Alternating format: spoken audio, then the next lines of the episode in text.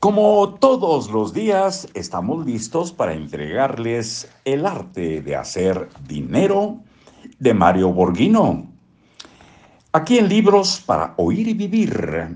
Les habla Marcos Alfredo Coronado. Con mucho gusto les damos algo más de este texto, de este audio, que esperamos a todos nos sirva, aunque sea un poquito. Enséñeles a ser inteligentes con el dinero. Regala un pescado a tu hijo y lo alimentarás por un día. Enséñale a pescar y lo alimentarás para siempre. Según los pedagogos, solo se aprende 1% de lo que leemos, 15% de lo que escuchamos, 50% mirando y escuchando y 85% experimentando. No está por demás decirle que no solo le entregue a su hijo una tarjeta de crédito para que aprenda cómo manejar sus finanzas.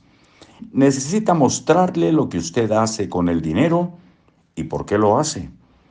Enséñele aspectos que normen sus criterios, como por ejemplo, uno, el trabajo y su trascendencia. Dos, instrumentos de ahorros y cómo gastarlo. Ah, no, ese es el tres. Y tres, cómo gastarlo inteligentemente. Enséñeles la trascendencia del trabajo.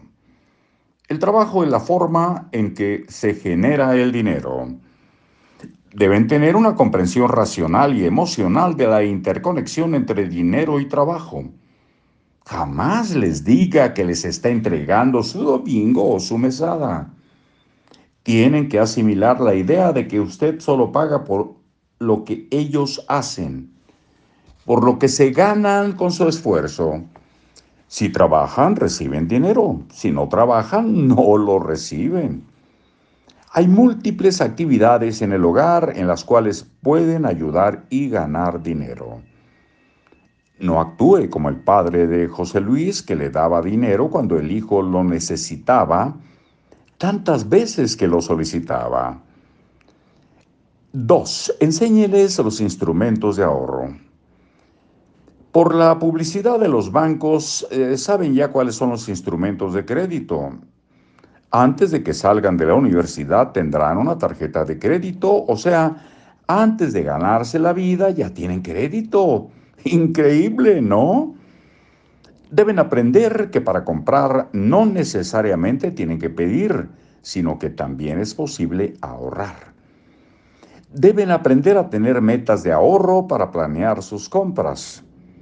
De esta forma controlan el impulso de la compra inmediata, característico de todo consumista.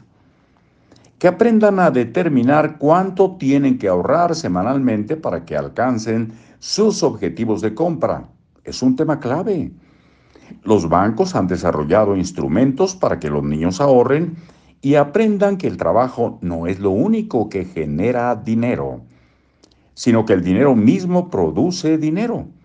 Si lo colocan en un instrumento de inversión, son los primeros pasos para crear una mentalidad millonaria. Tres, enséñeles a gastar inteligentemente. El gasto también forma parte de la enseñanza del ahorro ya que implica que deben planear y trabajar para ganar dinero. Si un niño entiende esto, su nivel de autoestima aumenta, pues cuando lo gasta es porque antes ya lo ganó. Se desarrolla en él un sentido de logro y cumplimiento de sus objetivos. Saben comprar. No, saber comprar significa adquirir cosas que también mantengan su valor de venta en el futuro por si acaso quieren. Mm, y un ejemplo que viene a continuación lo vamos a dejar para muy pronto. Ojalá vengan, ojalá estén por aquí en la cita. Hasta ese muy pronto.